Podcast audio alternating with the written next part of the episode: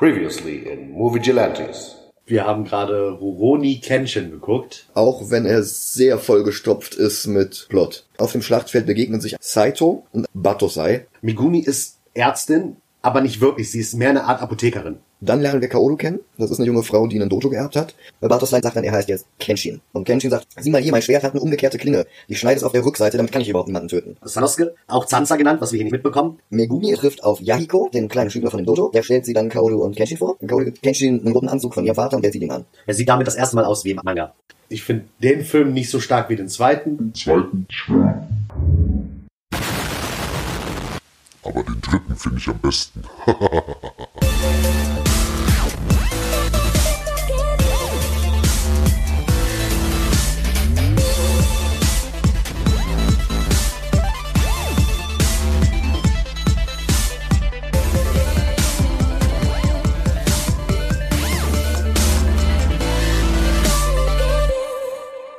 Hallo und herzlich willkommen zu einer neuen Episode Movie Gelantes.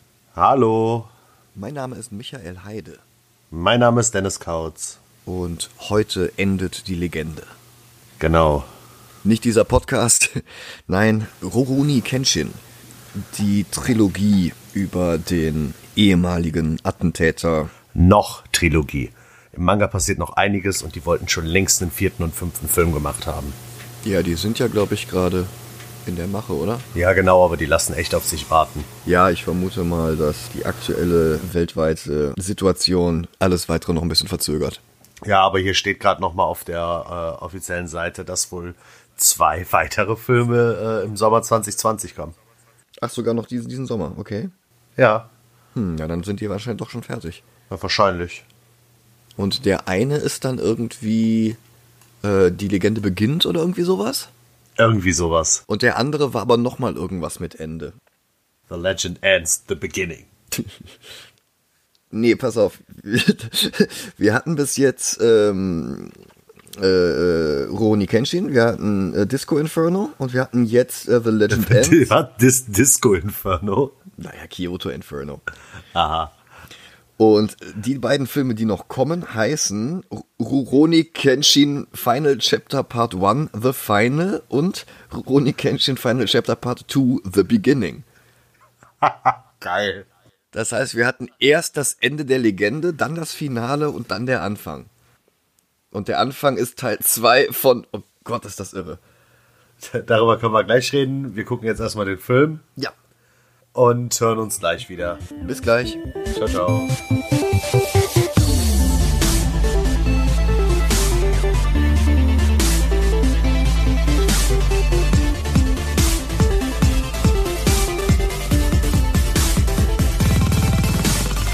Und da sind wir wieder. Hi. Ja. Ja. Das war der dritte Teil. Willst du direkt anfangen? Willst du das sagen? Ich, ich bin noch nicht ganz sicher. Ich, ich lasse den Film gerade noch so ein bisschen auf mich wirken. Ich weiß nicht, ob es daran liegt, dass ich gerade extrem müde bin oder ob du den einfach überhyped hast. Aber Okay. ich habe teilweise mehr erwartet. Aber vielleicht wirklich mal der Reihe nach. Ein erwachsener Mann konfrontiert einen Jungen, der anscheinend zig Menschen notdürftig beerdigt hat. Und er fragt, warum bist du immer noch hier? Sind das die Halunken, die ich getötet habe? Die Sklavenhändler, die dich verkaufen wollten? Und der Junge sagt nur noch ihre leeren Hüllen. Und der Mann fragt, wie heißt du? Shinta. Na, das klingt zu nett für einen Schwertkämpfer. Von jetzt an nennst du dich Kenshin und ich werde dir meine Schwertkunst beibringen. Und das ist jetzt dadurch quasi enthüllt als eine Rückblende. Und ich frage mich, warum Shinta und warum ab jetzt Kenshin? Weil er heißt ja eigentlich erstmal sehr, sehr lange Batosai. Ja, ja, aber Batusai ist ja nur der Name, der ihm gegeben wird von den anderen Leuten. Das heißt, er hieß schon immer Kenshin. Er hieß eigentlich immer Shinta. Ja, okay, na gut, ja, meine ich doch. Ja, eigentlich ist Kenshin sein richtiger, also ist sein richtiger Name, aber das ist quasi so, wenn dich jetzt alle unter äh, äh, äh, Mr. X kennen, aber du nicht Mr. X heißt. Und irgendwann sagst du dir, ey, weißt du was, ich will dieses scheiß Mr. X loswerden, die sollen mich alle wieder Micha nennen. Ich wäre dir sehr dankbar, wenn du meine Geheimidentität nicht in einem öffentlich zugänglichen Podcast preisgibst. Oh, sorry, ja, scheiße. Ja, okay, ich verstehe das schon. Ich hatte nur beim ersten Film so ein bisschen den Eindruck, dass er sich den Namen Kenshin ziemlich spontan ausgedacht hat, nachdem er den Namen Batosai abgelegt hatte. Nee, nee. Und es hatte für mich nie so gewirkt, als sei Batosai gar nicht wirklich sein Name gewesen. Aber gut, okay. Ist halt so ein Spitzname, den er von anderen Leuten bekommen hat. Ja, ja, offenbar. Gut, wir kommen in der Gegenwart an. Kenshin war ja, nachdem er an den Strand gespült worden war, gefunden worden von einer Person am Ende des zweiten Films. Und jetzt kommt er zu sich in einer baufälligen Hütte im Wald, tritt nach draußen und tritt dem Mann gegenüber, die ihn gefunden hat, und das ist sein alter Meister. Was für ein Zufall. Hiko. Ach, gut, dass, dass du das sagst, weil der Name fällt im ganzen Film irgendwie nicht. Master Hiko. Also ich, ich, ich, ich muss es jetzt aus, auf den Anime und Manga äh, kurz mal Ja, gerne. Der coolsten Person, die es in dem ganzen Manga gibt. Okay. Du sie, in dem Film ist da, also in den drei, in der Trilogie ist das so ein bisschen, kommt das nicht ganz so rüber. Aber du hast echt im Anime und Manga, Kenshin ist der übelste Typ und besiegt einfach alle.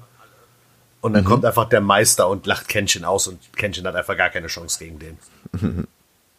Ja gut, vielleicht liegt das daran, dass der Film, ähm, also beziehungsweise die, die, die drei Filme, diese gesamte Handlung sehr komprimiert haben. Ja. Weil der zweite Teil im Endeffekt hauptsächlich daraus besteht, dass Kenshin an jeder Ecke nur aufs Maul kriegt. Also von, ähm, ach wie hieß er jetzt, Sojiro, von Shishio.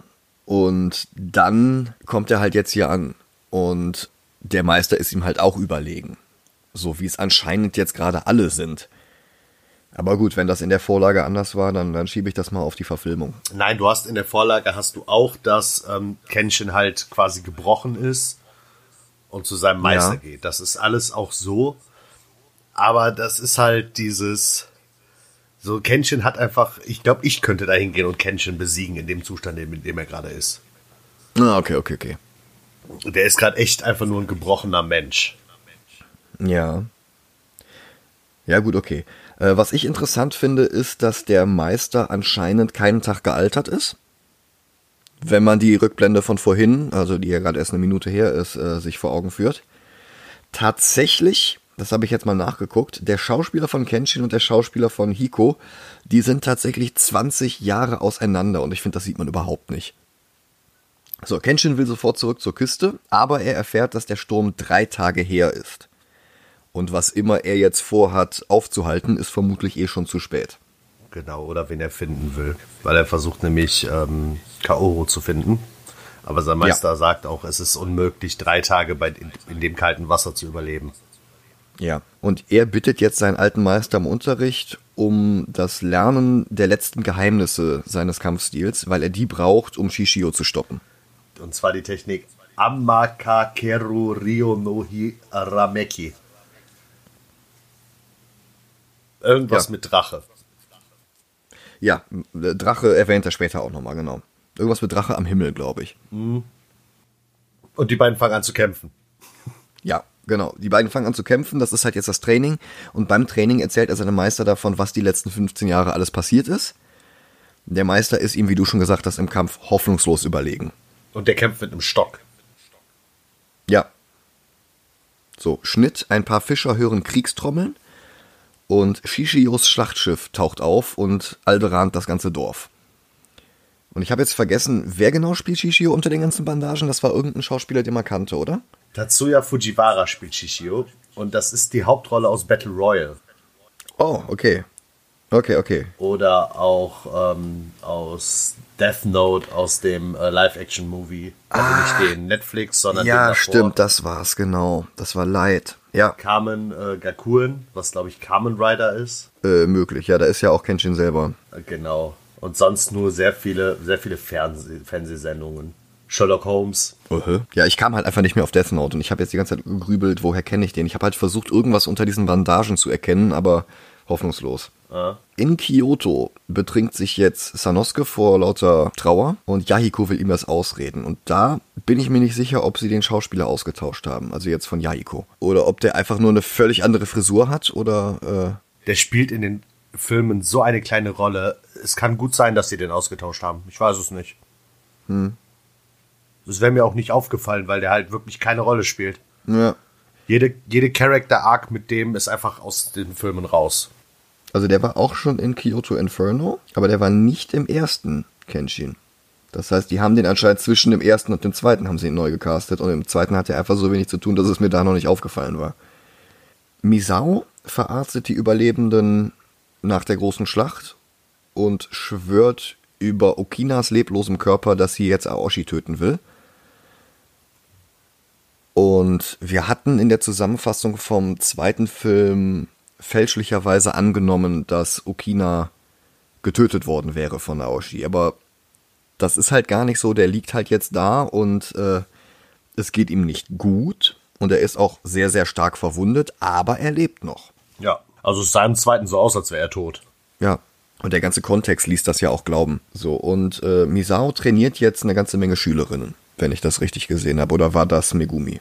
Nee, kann ja eigentlich nicht, ne? Megumi ist Ärztin. Kaoru ist im Moment außer Gefecht, also die kann es auch nicht sein. Also ja. Also Misao trainiert jetzt eine ganze Menge Schülerinnen, weil die tauchen hinterher gar nicht mehr auf. Das ist so einer von mehreren Plots in diesem Film, die plötzlich äh, versacken. Ja, aber ich sag's mal so, die Schüler von äh, Kaoru tauchen ja auch nie wieder auf, außer dass die mal gezeigt werden, wie sie trainieren. Ja, aber du hast auch nicht Kaoru, die äh, Aoshi Rache schwört und sagt, okay, komme was wolle, ich werde ihn töten und jetzt fange ich an, dafür eine Eliteeinheit zu trainieren. Naja, das ist ja keine, äh, keine Eliteeinheit, die sie jetzt dafür ausbildet. Ich dachte, das wäre jetzt quasi so die, ähm, wie hießen sie, die verborgenen Wächter? Ja, ja, klar, aber die werden ja einfach nur da trainiert. Wenn die eh nicht mehr auftauchen am Ende, dann braucht man hier jetzt gar nicht die halbe Minute auf die zu verschwenden, finde ich. Shishio erfährt von einem Fischer, dass Kenshin an den Strand gespült worden ist und er fasst einen Plan, den er noch interessanter findet als die Eroberung Japans. Und dieser Plan sieht so aus, er empfängt den Innenminister Ito und ein paar weitere Regierungsbeamte und jede Menge Polizisten an einem großen Banketttisch im Freien. Ich glaube, der Tisch landet ein paar Jahrzehnte später in Wayne Manor, damit Bruce dort mit Ricky Vale essen kann. Und Ito war damals dabei, als der Shogun gestürzt wurde. Shishio fragt ihn aus, wie viele Menschen für Itos Karriere sterben mussten. Ein anderer springt jetzt auf, protestiert und Shishios Leute richten ihn sofort hin. Ito gibt bekannt, der Mann sei an einer Krankheit verstorben, an nichts anderem und so soll es der Öffentlichkeit jetzt auch bekannt gemacht werden. Und als Ito dann aufstehen will, kesseln Shishios Leute seine Leute ein und metzeln sie nieder. Shishio hält Ito vor, dass er damals nach der Schlacht verbrannt worden ist, dass seine Haut zerstört wurde, dass er seine Körpertemperatur nicht regulieren kann. Er wirft Ito vor, ihn und Batosai benutzt zu haben und er gibt ihm jetzt eine Chance zu überleben. Er muss Batosai töten, also ich glaube, sie sagen, einen Kopf kürzer machen und Rechenschaft über seine Taten ablegen. Und prompt hängen jetzt überall Steckbriefe, die nach Kenshin suchen. Saito ist stocksauer, dass Kenshin jetzt als Bauernopfer dienen soll und kündigt quasi. Ja, man, man muss bedenken, ne, der wird im zweiten Teil wird er von der Polizei angeheuert, um Shishio zu besiegen. Und jetzt auf einmal soll er hingerichtet werden von der Polizei. Also, ne. So, Sanosuke hingegen wird jetzt von neuem Leben erfüllt, weil Yahiko ihn darüber aufklärt, dass Steckbriefe nur dann Sinn ergeben, wenn Kenshin auch noch lebt. Und daraufhin rafft sich Sanosuke dann auch wieder auf und die beiden suchen jetzt Kaoru an ihrem Krankenbett auf, weil auch sie am Strand angespielt worden war. Sie ist aber immer noch bewusstlos.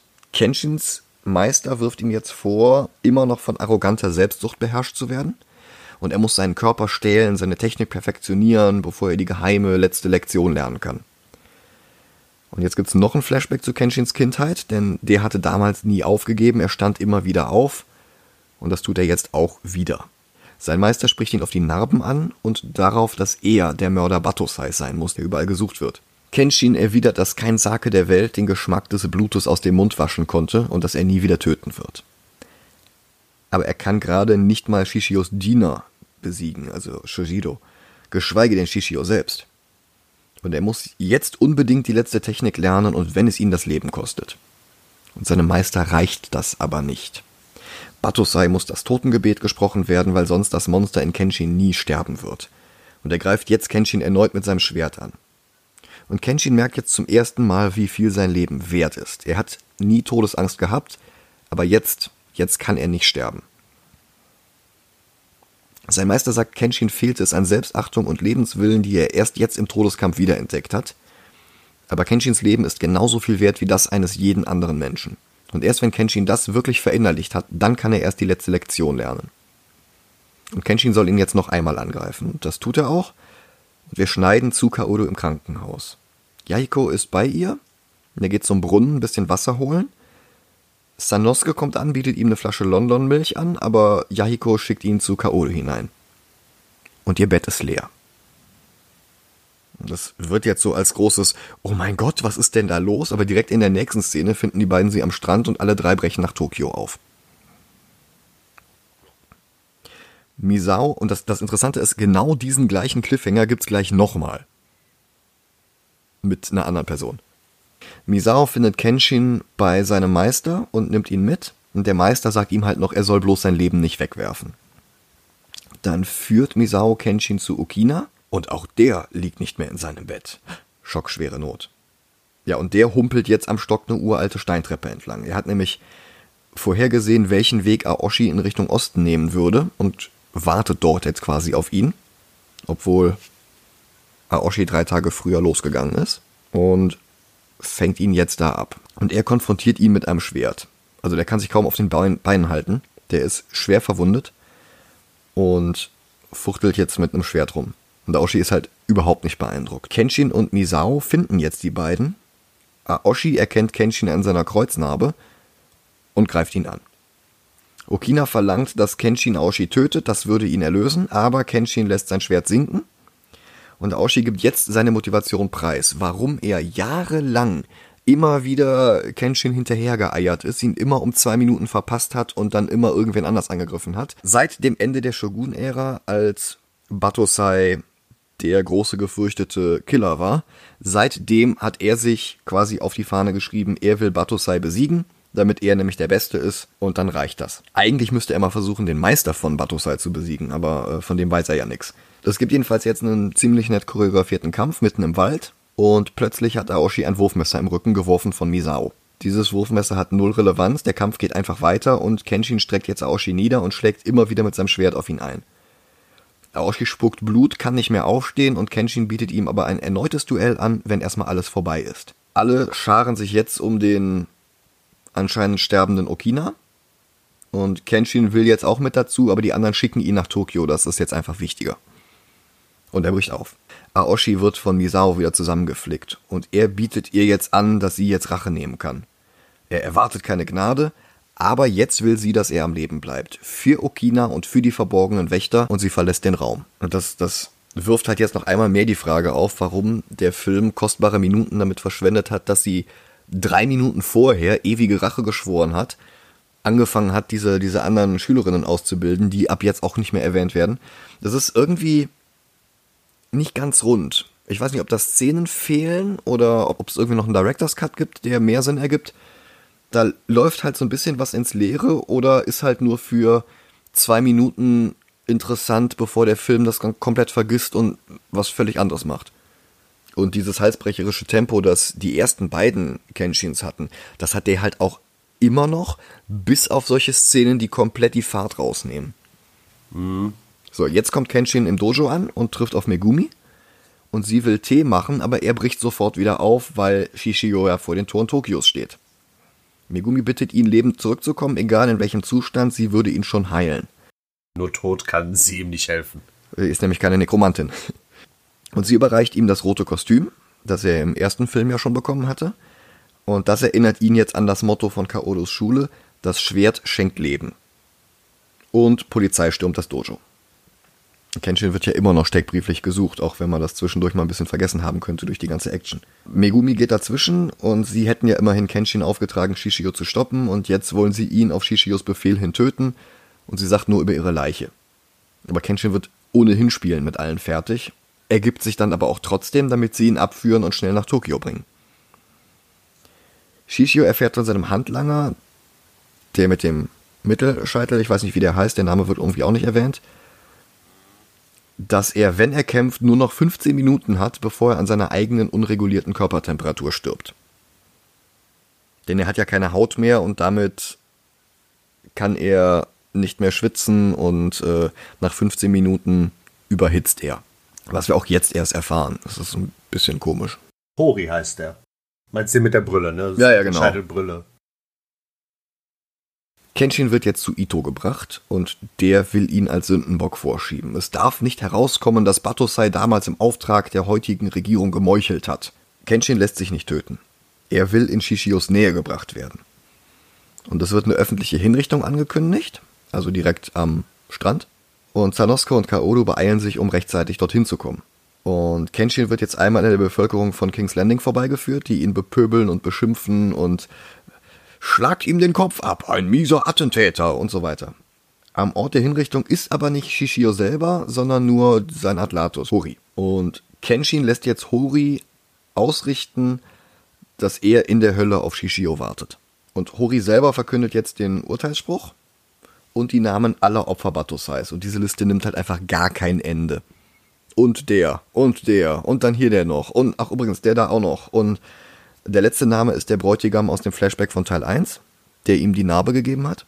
Und dieser Flashback wird jetzt auch nochmal wiederholt. Und es gibt einen Schnitt zu Kenshins Lehrmeister, der jetzt noch einmal sein Mantra wiederholt, dass sein Leben so viel wert sei und dass er sich nicht aufgeben dürfe. Und Shishios Renfield äh, spricht jetzt den Titel des Films aus. Äh, mit der Legende geht es zu Ende. Das reimt sich im Deutschen sogar noch etwas peinlich. Weil das, das nimmt irgendwie so ein bisschen die Dramatik raus. Das hat sowas von Pumuckel, so. Der Henker macht sich bereit, holt aus und zerschneidet Kenshins Fesseln. Es war nämlich die ganze Zeit Saito. Ein gigantischer Kampf bricht aus. Saito, Kenshin, alle Polizisten vor Ort und die ganzen Handlanger von Shishio. Die hatten im zweiten Film auch noch irgendeinen Namen bekommen. Irgendwie die so und so Einheit. Ja, aber das wird nicht mehr erwähnt im dritten. Nee, nee. Stattdessen hast du einfach nur irgendwie so, so einen Typen mit einer Maske oder so einen Typen mit, mit einer Augenbinde. Die sehen halt alle aus, als wären das irgendwelche interessanten Charaktere mit einer Geschichte, aber sind es im Endeffekt nicht. Nee. Die haben halt jeder so eine Szene, so, so ein Kerl mit Maske sticht einen dahergelaufenen Polizisten ab. Saito kommt an, er sticht den Kerl mit der Maske und sagt dann dem anderen, du hast dein Bestes getan. Und der andere Polizist stirbt dann in Frieden. Ja. So, das war alles zu dem Maskenmann. Wir erfahren keinen Namen, wir erfahren keine Geschichte, wir erfahren keine Motivation, wir erfahren null. Da rennt einfach nur so ein Typ rum mit einer Superheldenmaske. So, äh, Sanosuke mischt auch mit und Hori setzt sich jetzt zum Schlachtschiff ab. Und Kenshin und Sanosuke hinterher. Und dann setzen die Kanonen ein. Und Kenshin ist auf dem Schlachtschiff angekommen und äh, zu den B-Seiten von Fluch der Karibik wird jetzt dort weitergekämpft. An Land auch, da ist nämlich Saito immer noch aktiv und fährt durch einen Killer mit Augenbinde. Und Sanosuke an Bord des Schiffes prügelt sich unter Deck mit einem buddhistischen Mönch. Und der verkündet jetzt, dass Shishio die unterschiedlichsten Leute unter sich vereint hat, deren einzige Gemeinsamkeit der Hass auf diese neue Regierung ist. Ja, du hattest die Kurtisane mit Berufsverbot und äh, die hat dann irgendwie übel mitgenommen und daraufhin hat sie sich dann Shishio angeschlossen und sie will jetzt auch die Regierung stürzen. Oder dann hast du äh, Hori oder dann hast du hier diesen, diesen Mönch und ähm, das wirkt etwas random und du erfährst auch nicht von allen die Motivation. Und teilweise sind die Figuren, äh, die du da siehst, auch überhaupt nicht mehr relevant für den Rest des Films. Nö. Also ich weiß halt echt nicht, ob der Film besser gewesen wäre, wenn anstatt dass 2 und 3 einen Film ergibt, sie da jetzt quasi noch einen zusätzlichen vierten Film dran gehangen hätten, der das Ganze so ein bisschen entzerrt oder ob sie einfach andere Plots hätten rausnehmen sollen, um quasi aus zwei und drei nur einen Film zu machen, sodass quasi dieses ganze Unnötige rausgenommen wird. Mhm. Also ich hatte mich ja beim zweiten Film so ein bisschen ich möchte jetzt nicht sagen beschwert, aber ich habe halt angemerkt, dass der Film recht viel Zeit darauf aufwendet, dass Kenshin sein Schwert verliert, mhm. weil das halt zerbricht und er dann zu dem Schmied geht, ein neues Schwert bekommen muss, dann greift dieser andere Typ an dass er jetzt dieses neue Schwert hat, ist in diesem Film völlig irrelevant. Das führt zu gar nichts. Ja. Was halt viele äh, Live-Action-Adaptionen von Anime und Manga haben, ist halt, dass du nur 60, 70 Prozent verstehst, wenn du die Vorlage nicht kennst. Das haben die halt, also ich will nicht sagen alle, aber die meisten haben das halt. Und bei Kenshin ist das halt so, wenn du die Vorlage kennst, denkst du dir bei Charakteren, die nur kurz vorkommen, ah, das ist der und der. Ja, das ist dann halt wirklich die Frage, ob es dann Sinn ergibt, die überhaupt reinzunehmen. Also so quasi so als Easter Egg und äh, alles, was die im Manga ja, ausgemacht aber das ist haben, ja, das ist ja halt im Manga dann auch nicht so wichtig. So, du erfährst, also jetzt nicht bei, äh, bei Shishio, aber bei einer anderen Truppe, hast du einen Typen, der kann mit, seinen Zähnen quasi Funken erschaffen, weil der halt Feuersteine als Zähne hat. Und von dem erfährst du auch nur ganz kurz was im Anime und Manga und dann ist der halt da. Weil du hast dann immer, äh, also im Anime-Manga hast du dann zum Teil Rückblenden von dem Hauptantagonisten und die Geschichten von seinen Untergebenen laufen da so ein bisschen mit ein. Und das hast du ja hier quasi auch, dass der Mönch halt erzählt, wo die Leute alle herkommen. Na, nur es ist halt für Leute, die die Vorlage kennen, etwas frustrierend, stelle ich mir jetzt vor, weil so viel Potenzial nicht umgesetzt wird, sondern teilweise Figuren zusammengelegt werden, weil teilweise Hintergrundgeschichten fehlen oder vereinfacht werden, äh, weil zum Beispiel Yahiko einfach null zu tun hat. Und andererseits sind aber Leute, die die Vorlage nicht kennen, etwas davon überfordert, dass die äh, pro Minute acht neue Figuren an den Kopf geknallt kriegen, die überhaupt keine Tiefe haben, die überhaupt keine Geschichte haben.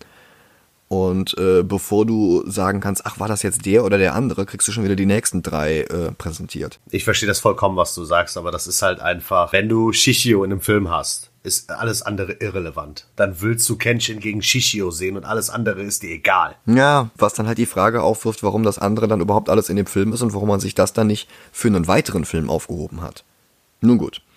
Ähm, Kenshin kämpft jetzt gegen Sojiro, der ihm im zweiten Teil ja so überlegen war. Aber Kenshin hat ja jetzt nochmal trainiert und das merkt Sojiro auch. Äh, Sanosuke wird unterdessen vom Buddhisten verprügelt, aber gibt nicht auf. So, Kenshin und Sojiro kämpfen weiter. Sojiro schwafelt vom Recht des Stärkeren und bla bla bla und äh, diesmal dreht sich aber die Szene aus dem zweiten Teil rum und Kenshin zerbricht Sojiros Schwert. Und er sagt, ein Kampf sagt gar nichts aus, aber das findest du noch raus. Und Sojiro schreit jetzt verzweifelt auf und wird nie wieder erwähnt. Also ich weiß nicht, ob der überhaupt lebend von dem Schiff runterkommt, das wird nämlich später noch mit Kanonen beschossen, oder ob der jetzt tatsächlich dann da stirbt und das war's. Ich, ich, ich weiß es nicht. Es tut mir auch leid, ich will dich jetzt nicht äh, hier runterziehen mit dem Film. Ich finde halt nur, nachdem die den im zweiten Teil so aufgebaut haben, ist das halt jetzt so weggeworfen. So achtlos irgendwie. Ja, ich weiß. So, Sanosuke hat seinen Kampf auch gewonnen, aber wie ich gerade schon sagte, das Schiff ist jetzt unter Beschuss von Kanonen am Strand. Und das, obwohl anscheinend niemand den Befehl erteilt hat. Bis dann einer dahinter kommt, Moment mal, Ito muss den Befehl erteilt haben. Denn Ito hat ja immer noch vor, dass Kenshin stirbt, weil Kenshin ja nicht bekannt geben darf, dass er für Ito damals als Batosai gemordet hat. Was halt auch die Frage aufwirft, wieso dann überhaupt Saito da eingeschleust wurde, um Kenshin zu befreien. Das widerspricht ja eigentlich auch Itos Motivation. Ja, es ist alles. Da, da, da gebe ich dir einen Punkt, das ist alles sehr, sehr merkwürdig. Vielleicht müsste ich den doch einfach nochmal sehen und wacher sehen und äh, vielleicht hilft es ja auch, wenn ich den zweiten und den dritten direkt hintereinander weggucke. Aber ja, keine Ahnung. So, wir haben jetzt eine Wiederholung von der Gatling Gun Szene aus dem ersten Film, aber hier, diesmal halt an Bord des Schiffes. Die wird aber nicht so voll ausgespielt wie im ersten, denn Shishio kommt jetzt dazu und gebietet Einhalt. Also Hori sitzt an dieser Gatling Gun und beschießt halt Sanosuke und Kenshin. Und dann kommt aber schon Shishio dazwischen und äh, ja, Hori hört halt auf. Und Shishio kämpft jetzt gegen Kenshin. Er besiegt halt Kenshin anscheinend mit links, wirft ihn durch eine Wand. So, und jetzt kommt Saito dazu, Kippe im Mund. Und Shishio besiegt ihn auch. Aber dann kommt Sanosuke dazu und schubst den Mittelscheitel beiseite und schürzt sich auf Shishio. Und Shishio prügelt ihn einfach nur durch so einen Stapel Kisten durch. Du bist kein Gegner für mich, ja, was für ein erbärmlicher Haufen. Und dann steht Kenshin wieder auf und Aoshi kommt jetzt auch noch dazu. Wenn hier einer Batusai kalt macht, dann bin ich das. Und alle kämpfen jetzt, so, und alle kämpfen jetzt zusammen gegen Shishio, aber immer abwechselnd. So, Kenshin kämpft gegen Shishio, so, dann wie so ein Tag-Team abklatschen, so. Saito kämpft jetzt gegen Shishio und dann Sanosuke kämpft jetzt gegen Shishio und Aoshi kämpft jetzt gegen Shishio. Und dann schaltet der Film aber quasi einen Gang höher, weil die jetzt nicht mehr abwechselnd gegen ihn kämpfen, sondern alle zusammen. Und er hat immer noch die Oberhand. Und die 15 Minuten sind mittlerweile aber ziemlich rum. Und mit seinem Schwert Yoga flamet der aber alle weg. Und dann erreicht er aber doch noch diese Überhitzung und liegt jetzt röchelnd am Boden die äh, Konkubine, die vorhin mit erwähnt wurde, als äh, der Buddhist alles aufgezählt hatte, da ist die auch mit aufgezählt worden. Yumi. Ja. Sie kommt halt jetzt dazu und bittet um Gnade und wird in den Rücken erstochen von Shishio selber. Der Kampf ist noch nicht zu Ende. Und dann stirbt sie in seinen Armen und ist glücklich von Nutzen gewesen zu sein, auch wenn ich diesen Nutzen nicht ganz sehe. Sie war halt, sie war, war ist halt keine Kämpferin, und jetzt konnte sie endlich mal für einen Sieg von Shishio quasi äh, was tun. Und dafür ersticht er sie dann. Das sind Fanaschisten. Anders kann man das nicht sagen. Und wenn du da einen Leader hast, an den du glaubst und so richtig krass drauf bist, dann gibst du auch das, dein Leben dafür. Ja, aber sie gibt ja nicht ihr Leben dafür, weil, weiß ich nicht, Saito sie dann tötet. Sondern Shishio selber macht das ja dann. Ja, weil es Kenshin ablenkt. Weil Kenshin sieht ja nicht, dass äh, Shishio aufsteht und zusticht. Ah, okay, okay. Ja. Hm. Weil sie Kenshin halt verdeckt. Beziehungsweise sie äh, Shishio verdeckt. Ich find's immer noch ein bisschen unglücklich, aber gut, machen wir mal weiter. Shishio immer noch röchelnd, verlangt jetzt von Kenshin, dass er wieder aufsteht und Kenshin tut das auch. Die beiden geben jetzt alles und der Kampf ist echt dreckig und der Kampf ist echt verzweifelt. Und es wäre richtig hart und realistisch, wenn nicht immer wieder diese Feuerbälle aufblitzen würden aus dem Schwert. Kenshin sagt, die Zeit der Attentäter ist vorbei. Shishio sagt, nein, ist sie nicht, nicht solange ich dieses Flammenschwert habe, bei der Macht von Grayskull. Und Kenshin sagt dann, doch, doch, die Zeit ist wohl vorbei, seitdem ich dieses Schwert mit umgekehrter Klinge nutze. Und jetzt setzt Kenshin dieses letzte Geheimnis der Schwertkunst seines Meisters ein, dieser fliegende Drache oder wie das heißt. Und Shishio röchelt jetzt, diese Zeit hat Kenshin ausgewählt. Aber Kenshin hat Shishio nicht besiegt. Und jetzt geht er los und unterwirft Japan. Aber immerhin hat der Kampf Spaß gemacht. Und auf dem Weg nach oben bricht er dann zusammen. Und dreht sich nochmal rum und sagt, ich sehe dich in der Hölle, Batosai. Und geht dann lachend in Flammen auf. Also ich nehme an, das war ein Nebeneffekt von seinem Schwert, Was, dass er gestorben ist. dass er plötzlich in Flammen aufgeht. Ja, ja. Weil von Überhitzung, weil die Haut fehlt, fängst du nicht an zu brennen. Was halt in dem Film nicht erklärt wird, Shishi, also diese Bandagen, die er anhat, die sind in irgendwas eingelegt. Ich komme nicht mehr drauf. Und das ist halt irgendwas, weil sein Körper ja nicht mehr schwitzen kann, Ja. ist das quasi immer wie so feuchte Bandagen, dass äh, quasi der Körper runtergekühlt wird. Und das Zeug ist brennbar? Da ist irgendwas drin. Ich glaube, das ist mit Alkohol oder sowas gemischt. Und deswegen hast du, wenn er kämpft und die Schwerter sich treffen, dass immer diese Flammen kommen. Ja. Ach, das sind quasi seine Ausdünstungen aus den Bandagen. Genau. Das wird im Manga wird's richtig erklärt. Und deswegen brennt sein Schwert auch, weil das alles die ganze Zeit darunter läuft. Das ist so ein Heilöl oder irgendwie sowas. Ja, Ich dachte halt einfach, der hätte jetzt einfach ein magisches Schwert. Nein, nein, das ist halt einfach, äh, ich ich will jetzt nicht sagen Logik, aber wenn du Metall auf Metall kommen Funken und dieses Öl ist halt brennbar, Ja, okay, okay. Also der Film hätte dieses Öl deutlich sichtbarer präsentieren können. ja, das stimmt schon. Ja, für mich wirkte das jetzt plötzlich wie so ein Fantasy-Element mitten in dem ganzen anderen Quatsch. Du hast vollkommen recht. So wie dieser Hypnose-Onkel im ersten Film. Ja, ja. Okay, gut. Er lacht, brennt, schreit dann ganz fürchterlich, lacht dann wieder und alle gucken nur so tatenlos zu ihm hin und warten anscheinend darauf, dass er endlich ganz stirbt. Und dann bricht das ganze Schiff zusammen und Kenshins Trüppchen kommt aber mit dem Rettungsboot am Ufer an. Und äh, Saito zündet als erstes wieder eine Kippe an und Ito erscheint jetzt mit noch mehr Polizisten auf der Bildfläche und äh, Kenshin berichtet jetzt von Shishios Tod und Ito ist erleichtert und er verkündet jetzt den Tod Batosais und Kenshin begnadigt er. Also so ganz demonstrativ, als ja, ja, das ist wer anders. Und alle gehen jetzt. Wieder im Dojo angekommen, ist jetzt offenbar ein bisschen Zeit vergangen, denn Kenshins Verletzungen sind geheilt und der Unterricht wird wieder aufgenommen. Und Kenshin drückt Kaoru jetzt ein Blatt, also jetzt von einem Baum, nicht ein Blatt Papier, sondern so ein abgetrenntes Blatt in die Hand und fragt dann, sollen wir gemeinsam über sie wachen? Und Kaoru fragt, wie? Und ein 5 Minuten Nachspann setzt ein und das war's. Weißt du, was ich mit unbefriedigend meine? Ich verstehe es vollkommen. Aber das ist halt, das ist halt wieder, ja, es ist, ist schwer zu erklären. Wenn du die Filme guckst, ohne dass jemand sagt, komm, wir gucken die jetzt, sondern wenn du sagst, oh, Kenshin-Film ist draußen, ich guck die jetzt, dann kennst du die Vorlage und dann weißt du, worauf du dich einlässt. So, ich glaube, ich, ich glaube, es gibt niemanden, der über diesen Film stolpert und ihn, ich sag jetzt mal aus Versehen guckt. Vielleicht. Ich weiß es nicht. Der war in Japan halt extremst erfolgreich, ne? Es basiert auf einem Anime, der sehr gut ist, auf einem Manga, der sehr gut ist. Ich sag mal, du hast dich bei äh, Persepolis beschwert, dass du nicht die Zielgruppe für diesen Film bist. Genau. Daraufhin haben wir dann den Film auch massivst nach unten korrigiert. Ich halte mich an sich schon für die Zielgruppe für diesen Film, weil er gut gemacht ist, weil er schöne Bilder hat, weil er sympathische Charaktere hat, weil er tolle Kämpfe hat. Aber dieser Film holt mich halt an keinem Moment wirklich ab. Das ist nicht, ähm, der Film erklärt mir die Figuren, erklärt mir die Regeln und lässt dann die Figuren nach den Regeln spielen, sondern der Film packt mich am Fuß, zerrt mich am Knöchel hinter sich her, halsbrecherischen Achterbahn rauf und runter und schmeißt mich dann hinterher zum Ausgang wieder raus. Das hat auch Qualitäten, also der Looping war toll, aber ich hätte ihn gerne anders erlebt. Ich meine, wenn ich dir gleich sage, wo ich den Film einranke, wirst du mir zustimmen.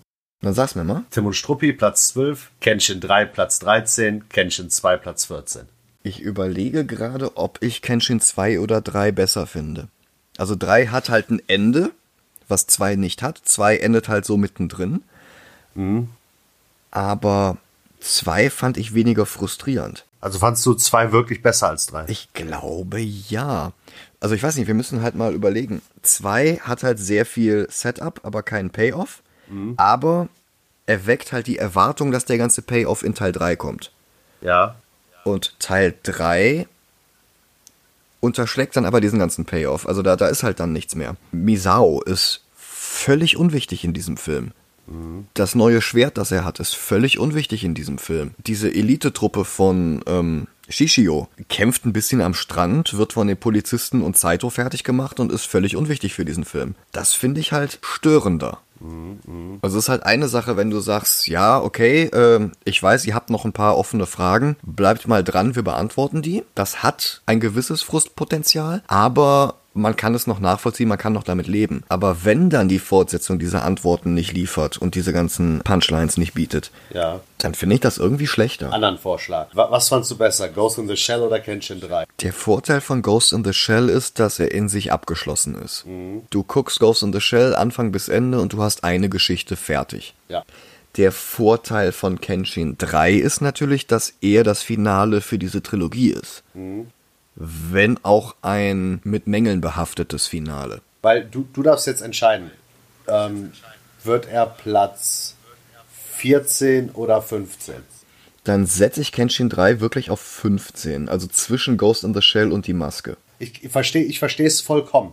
Ich habe dir ja von Anfang an gesagt, dass ich den ersten Kenshin okay finde, aber den zweiten und dritten voll geil. Bei mir liegt es aber daran, ich kenne halt die ganze Story und ich warte eigentlich nur auf die Momente hier Kenshin gegen Shishio und sowas alles. Und das sind halt die Sachen, weswegen ich die Filme so geil finde. Und ich kann es aber, ich kann's aber verstehen, dass du jetzt sagst, ich finde den dritten nicht so gut wie den zweiten und ich finde ihn auch schlechter als Ghost in the Shell.